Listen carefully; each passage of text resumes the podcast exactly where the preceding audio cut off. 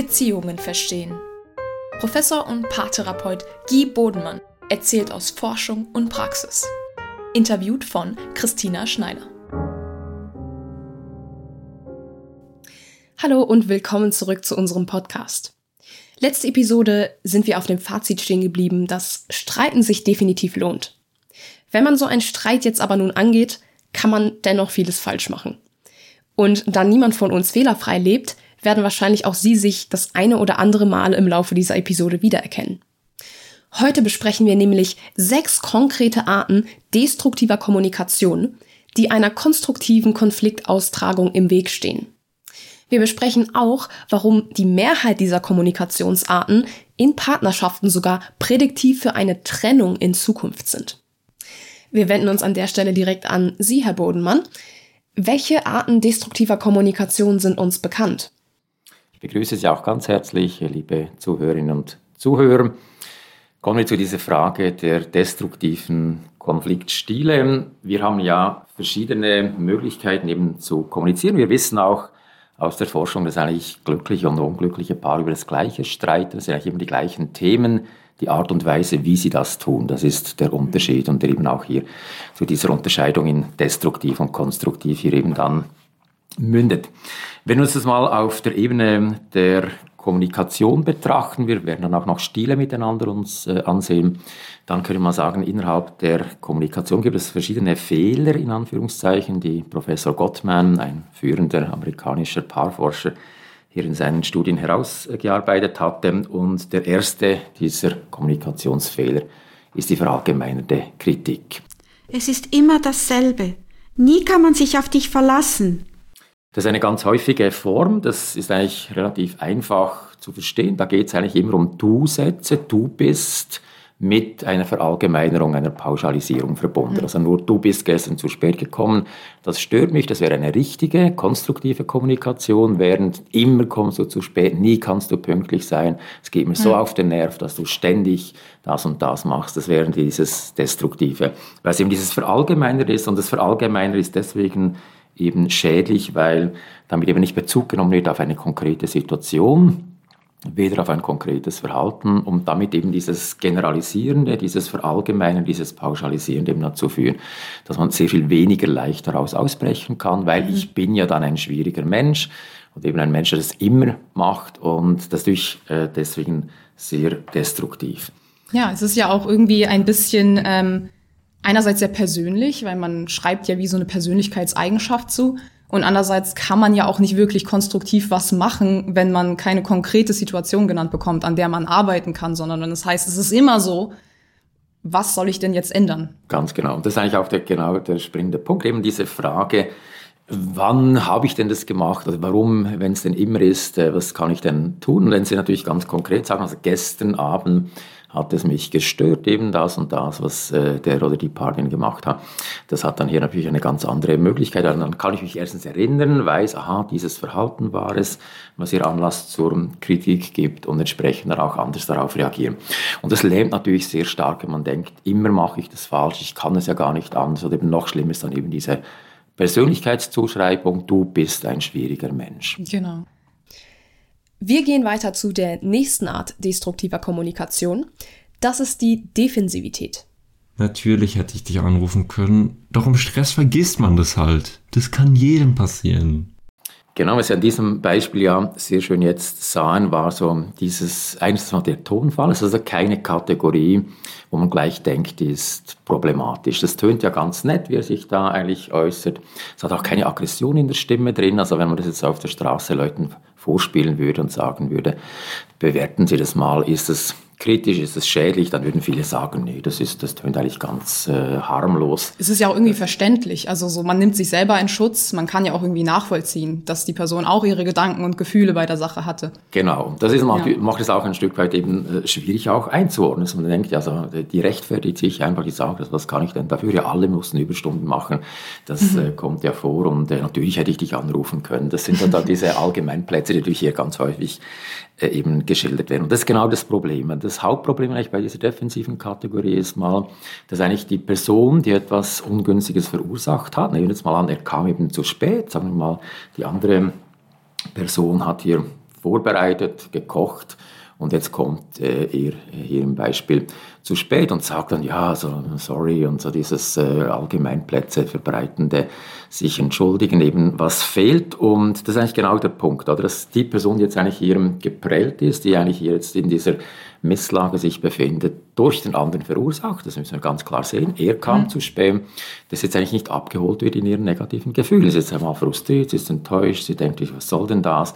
Und damit fehlen eigentlich drei elementare Dinge und die machen diese Defensivität so problematisch. Zum einen mal die mhm. Entschuldigung, dass ich mir sage, du, es tut mir wirklich leid und nicht einfach so ein oberflächliches Sorry, sondern wirklich so dieses Bewusstsein, doch, ich habe da was gemacht.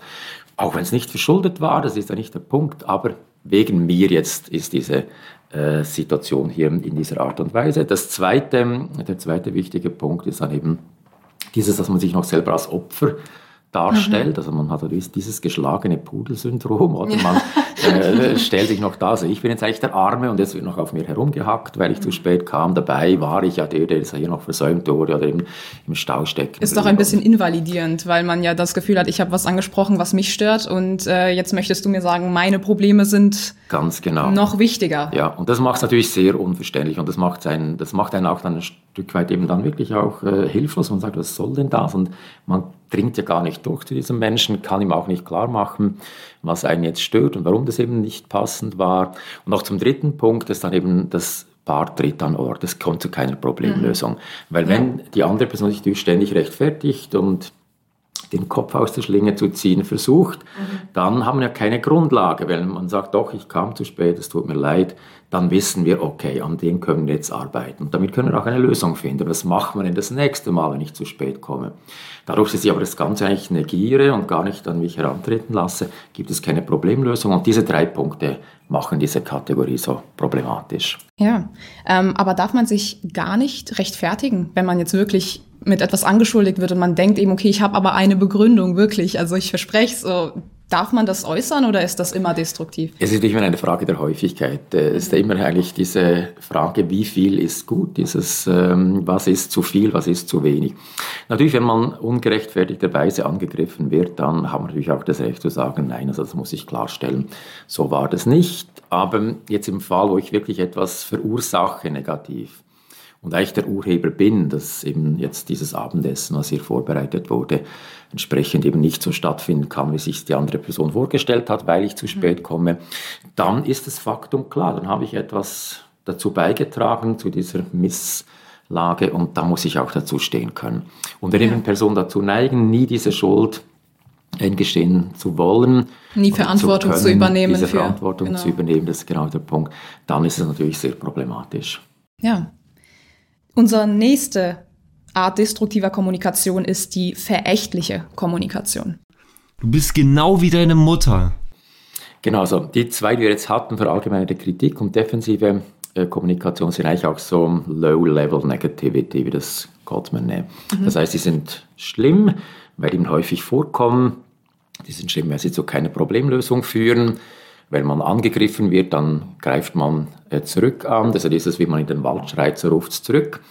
Phänomen. Wenn man eben defensiv ist, kommt es zu keiner Problemlösung. Das sind aus, aus diesen beiden Gründen sind diese ersten Kategorien negativ. Die mhm. verächtliche Kommunikation ist sogar eine andere Kategorie. Mhm. Das ist jetzt High-Level Negativity. Da geht es wirklich darum, dass der Partner, die Partnerin abgewertet wird. Mhm. Man macht sie lächerlich, man demontiert sie man karikiert ihr Verhalten. Und das sind mhm. jetzt wirklich substanzielle Angriffe auf die Persönlichkeit des Partners, der Partner. Das sind häufig in der Tonlage.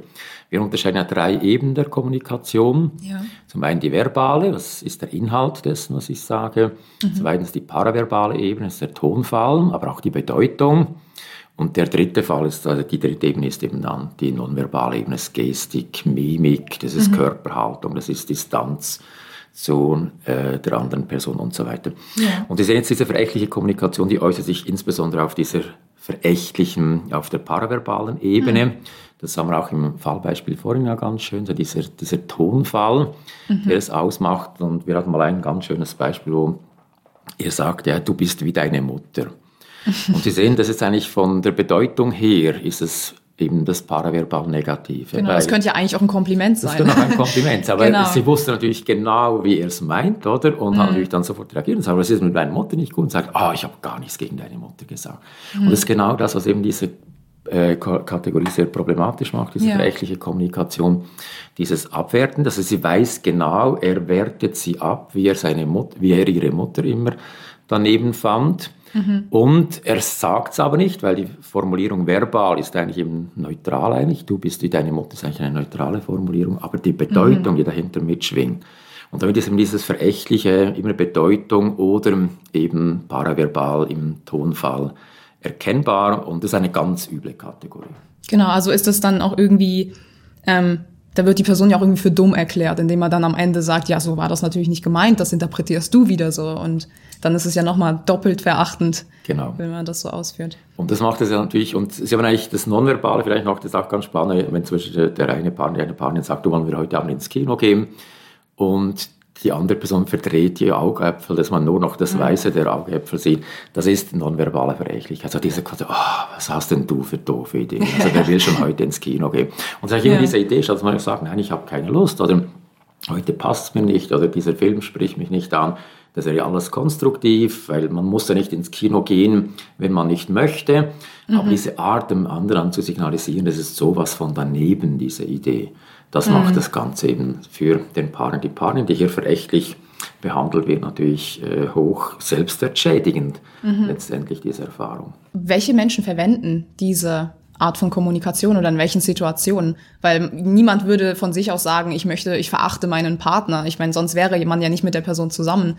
Welche Situationen rufen denn so einen aggressiven Angriff irgendwie hervor? Ja, das ist, also Sie sehen eigentlich bei frisch Verliebten sehen wir diese Kategorie praktisch. Ja, klar. Diese natürlich, äh, die sind alle, und das ist auch immer dieses Großzügige, dieses, aber äh, es kommt dann irgendwann zu einem Punkt, wo man eben denkt, also langsam nervt es mich, ja, dieser Mensch, immer diese Ideen und dann irgendwo beginnt man eben nicht mehr einfach nur das, wiederum wie vorhin auch das Konkrete, diesen Vorschlag, ins Kino zu gehen, eben zu sagen, nee, das passt nicht, oder, sondern man mhm. denkt an dieser Mensch, der solche Vorschläge macht, mit dem fühle ich mich einfach nicht mehr verbunden, da ist die Liebe nicht mehr da. Und das ist eigentlich schon ein Kennzeichen, ein gravierendes Kennzeichen. Und natürlich immer auch wiederum, wenn es mal einmal passiert, das ist nicht von dem äh, wir jetzt hier reden, sondern es geht immer darum, wenn diese Verächtlichkeit hier eben sehr häufig, diese Abwertungen sehr häufig erfolgen, mhm. dann wird es problematisch. Und es ist ein Kennzeichen, so dass eigentlich diese Liebe langsam erodiert ist, dass diese mhm. Personen nicht mehr wirklich das Faszinierende, Schöne am anderen sehen, sondern dass vielleicht diese Negativität auch ein bisschen da ist, von der genau, wir letzte Episode genau. gesprochen haben. Und da wird natürlich ja. auch eine Strategie,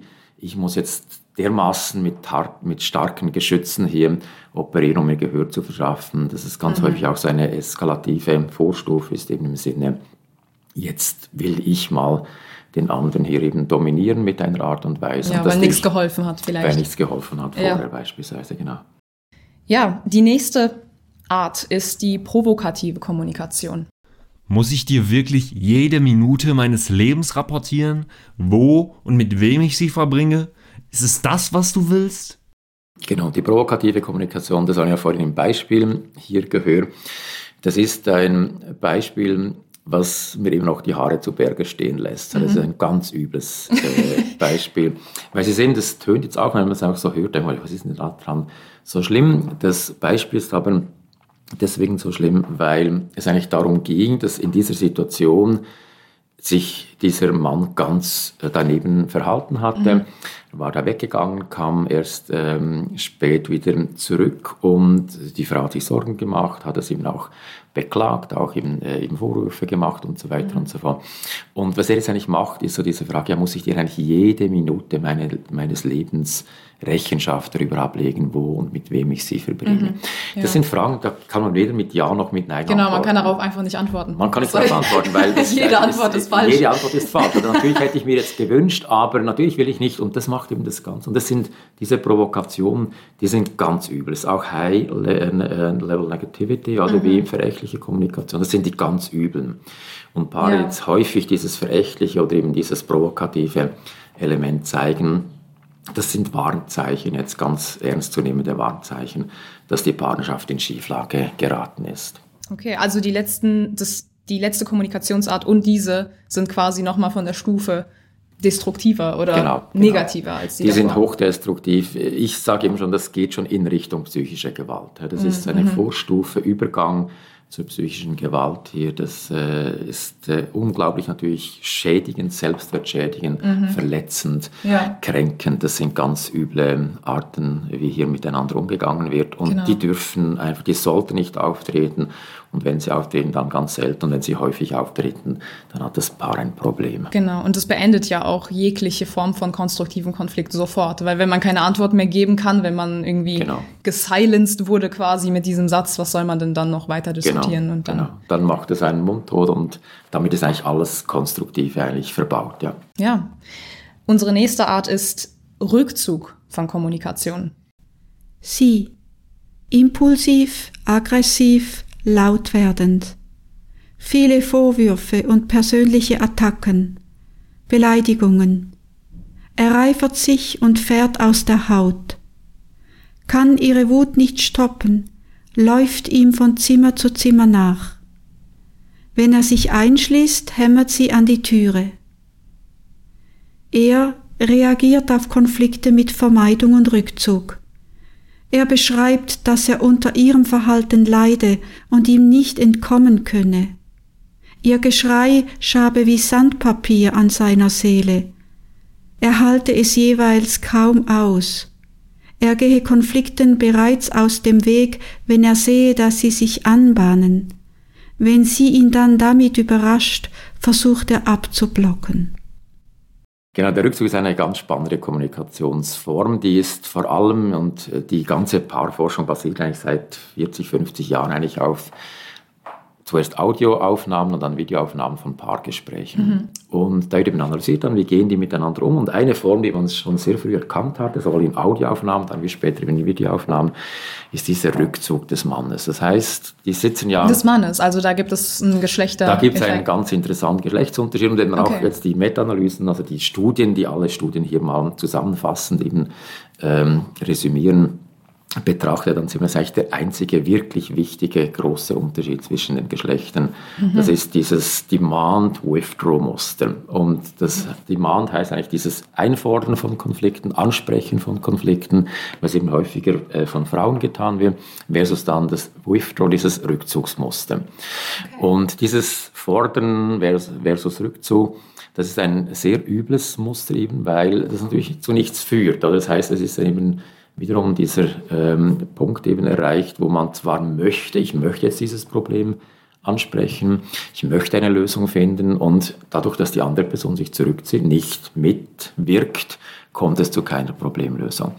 Und das Muster, das finden wir aber auch bei gleichgeschlechtlichen Paaren, das ist ein universelles Muster. Wenn das auftritt, ist es immer prädiktiv für niedrige Partnerschaftszufriedenheit ja. und eben auch höheres Scheidungsrisiko. Das Muster selber kennzeichnet sich dadurch, dass wir eben eine hohe intensive verbale Negativität haben seitens der einen Person und die andere Person zuerst dagegen hält. Es gibt also wie einen Schlagabtausch. Und dann sehen wir eben, und eben bei heterosexuellen Paaren insbesondere, dass nach einer gewissen Zeit der Mann wegbricht. okay. Und das heißt sich so, dass wir eben zum Beispiel sehen dann in den Videos, dass der Mann plötzlich beginnt, seine Fingernägel zu analysieren, da im Raum herumblickt, sich im Hinterkopf kratzt.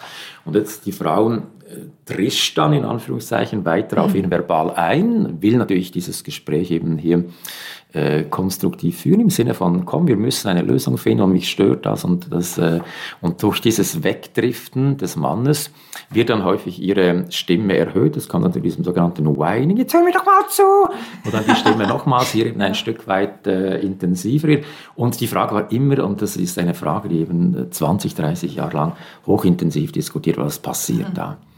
Und wiederum John Gottman, den ich schon zitiert hatte, dieser berühmte amerikanische Paarforscher hat mit einem Kollegen, einem Professor äh, John ähm, Bob Levinson zusammen, das mal untersucht. Das waren die ersten, die hier nicht nur videografierte Interaktion eben hier analysiert haben, sondern zusätzlich zu der Verhaltensbeobachtung auch physiologische Maße erhoben haben. Die haben Puls, äh, Herzfrequenz und so weiter und so fort, äh, Schweißaussonderungen und also verschiedene Parameter für Stresserregung haben die hier gemessen. Und was jetzt hier hochspannend war, war dieser Befund, dass diese Männer, die Rückzugsverhalten zeigen, am höchsten physiologisch erregt sind. Mhm.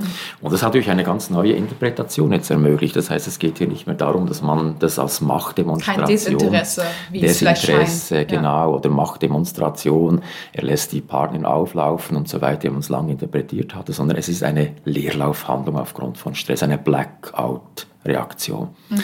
Und das macht natürlich jetzt sehr viel Sinn, wenn man das mal zusammenführt, dann wissen wir aus der Forschung, dass Frauen die sind verbal den Männern in aller Regel überlegen. Wie gesagt, wir okay. reden ja immer. Und ist das auch der Grund, weshalb diese häufiger das Demand-Verhalten zeigen als Ganz genau, okay. ganz genau. Und das ist auch, äh, wie wenn wir von statistischen Häufigkeiten reden, dann meinen wir immer 68 Prozent mhm. der äh, untersuchten Stichprobe zeigen dieses Verhalten. Mhm. Das heißt, wir reden also nie von allen. Wenn ich jetzt sage, die Frauen zeigen mehr, dann meinen wir immer statistisch, statistisch gesehen einfach gesehen. die Natürlich größere, nicht immer. Genau. Nicht immer. Also es gibt immer Ausnahmen und diese Ausnahmen sind ja ganz spannend auch dann zu untersuchen. Gut, aber kommen wir jetzt zurück. Also eben dieses Muster hier, dass eben verbal hier die Frauen überlegen sind, Erster Punkt. Zweiter Punkt ist, die Frauen bereiten sich auf solche Konfliktgespräche häufig vor. Mhm. Die überlegen sich, ja, was stört mich denn und wie sage ich ihm das jetzt oder äh, und so weiter und so fort. Sie daten sich häufig auch mit ihren ähm, Freundinnen ab und sagen dann, du, wie siehst du das? Äh, findest du auch, dass das störend ist? Soll ich das mal ansprechen? Werden dann hier auch häufig gestellt und sagen, doch, das finde ich auch, das ist gar nicht gut und so weiter und so fort. Mhm. Und dann sind, gehen die eigentlich so richtig aufgeladen in dieses Gespräch hinein und eben auch vorbereitet. Mhm.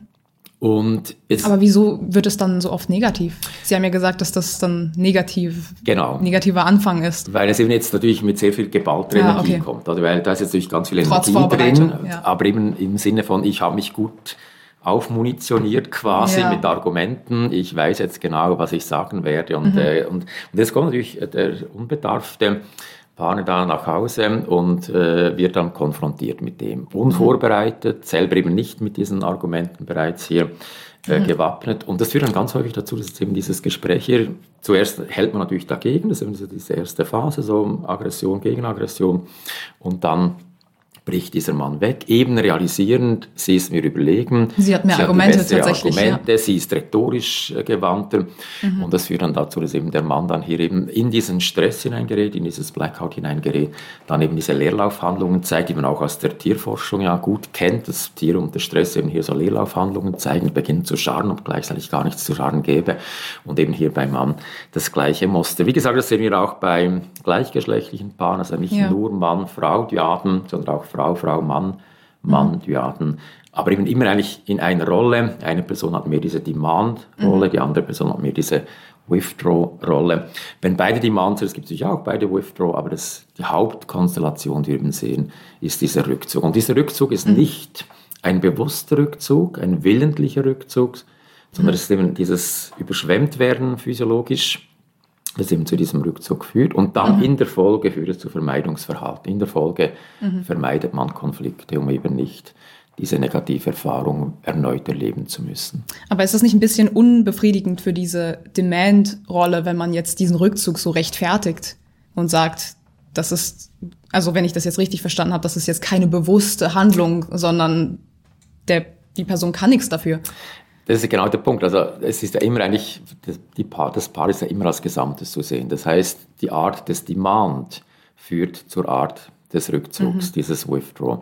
Und das müssen wir natürlich bei beiden ansetzen. Wir müssen mal bei der Frage, wie wird dieses Demand formuliert, dass es eben konstruktiv formuliert wird, mhm. da müssen wir ansetzen. Aber wir müssen auch bei diesem Withdraw ansetzen und mal sagen, ja gut, Sie müssen euch auch zuhören. Und das ist das, was wir dann in der Paartherapie machen. Mhm. Dass wir diese Muster durchsprechen und bei beiden ansetzen. Es gibt ja nie eine schuldige Person, wo man sagen kann, wegen dir oder wegen ihnen ist das passiert, sondern es ist immer ein Zusammenspiel. Und dieses Zusammenspiel genau. gilt es hier eben mal klar zu machen, plausibel zu machen, aufzuzeigen und dann, welche Ansatzpunkte ergeben sich daraus. Und das sind wir dann bei ja. beiden, ist dann hier eben anzusetzen. Also die eine Person sollte besser ansprechen und die andere Person sollte besser reagieren und ja, vielleicht und das, auch deeskalieren. Und eben das Ansprechen, also nicht mit Vorwürfen, sondern ja. mit Ich-Botschaften. Das mhm. sagen wir dann in einer späteren... Nicht mit verallgemeinernder Kritik ganz zum genau, Beispiel. Sondern ganz gut. Genau das, was wir bereits hatten, nicht verallgemeinerte Kritik, nicht dieses frechliche, provokativ, alles, was wir vorhin hatten, das mhm. kommt dann gebündelt, massiert auf diese Person äh, äh, zu und eben dann immer mehr eskalieren. Und das macht dann eben dieses Muster aus und da tragen beide dazu bei. Und beide müssen dann eben auch aus diesem Muster herausfinden. Ja. Ähm, unsere letzte Art destruktiver Kommunikation ist das passiv-aggressive Verhalten. Paulina möchte einen regelmäßigen wöchentlichen Termin, um Paar- und Familienangelegenheiten mit Kerstin zu besprechen. Kerstin willigt ein und zeigt Bereitschaft. Dennoch klappen die Termine nicht. Entweder kommt Kerstin etwas dazwischen, sie ist zu müde oder vergisst es. Spricht Paulina sie darauf an, zeigt sie sich einsichtig, findet die Idee gut und wichtig. Dennoch kommt es zu keinen Treffen. Passiv-aggressives Verhalten ist eine ganz schwierige Kategorie, auch schwierig zu erkennen, weil das ist ja eigentlich nichts, was man jetzt auf den ersten Blick als negativ hier detektiert, sondern es sind Verhaltensweisen, die häufig sind so Sabotageakte.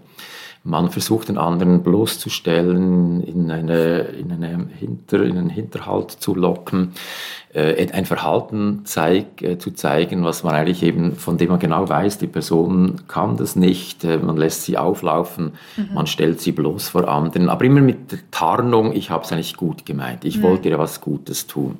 Und das macht es natürlich äh, schwierig, auch therapeutisch macht es schwierig, dieses passiv-aggressive Verhalten zu erkennen, weil man ja, man spürt eigentlich immer nur eine Irritation bei der anderen Person. Also die Person, mhm. die es schildert, bei der merkt man primär mal nichts, was die mhm. jetzt hier passiv-aggressives getan haben soll, aber man merkt an der Person B, dass sie irgendwie unwohl ist. Und diese mhm. Spannung, das ist dann das, was Man kann das nicht so in Worte fassen. Wirklich. Ganz genau, man muss dann wirklich mal überlegen, was passiert. Und das ist auch das, der Vorteil, wenn man eben Paartherapien videografiert dann kann man sagen, da war irgendetwas Spannendes. Dann geht man zurück zu dieser Stelle, schaut mal, was war da. Und dann fällt häufig eben dieses Passiv-Aggressive auf. Mhm. Das ja. also irgendein ein, ein Satz, ein Wort, irgendeine Bemerkung, die eben dann hier dazu führt, dass man realisiert, warum hat auf diese Bemerkung die andere Person so reagiert. Mhm. Und dann spielt man das dem Paar in der nächsten Therapiesitzung nochmals vor und sagt, was war eigentlich da los? Was haben sie hier gemacht? Und es ist mhm. hochergiebig, dann eben über diese Episode hier hinauszugehen. Sehr interessant.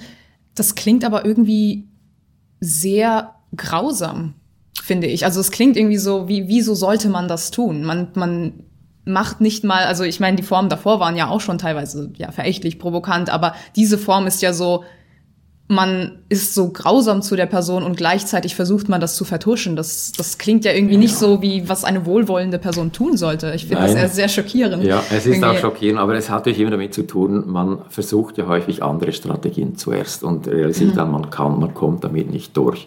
Die andere Person ist verbal dominanter, ist verbal geschickter, ist äh, rhetorisch einfach und argumentatorisch hier brillant. Und dann merkt man, da komme ich nicht durch. Und dann versucht man eine neue Strategie. Und dieses passiv-aggressiv ist häufig eben auch eine Strategie des vermeintlich Schwächeren. Aber an dem Beispiel sieht man eben, es gibt mhm. nicht Schwächere und Stärkere, sondern es gibt auch verschiedene Spielarten mhm. der Negativität. Und das ist eigentlich ja das, was wir auch mit dieser 50%-Regel in der Paartherapie eigentlich auch meinen.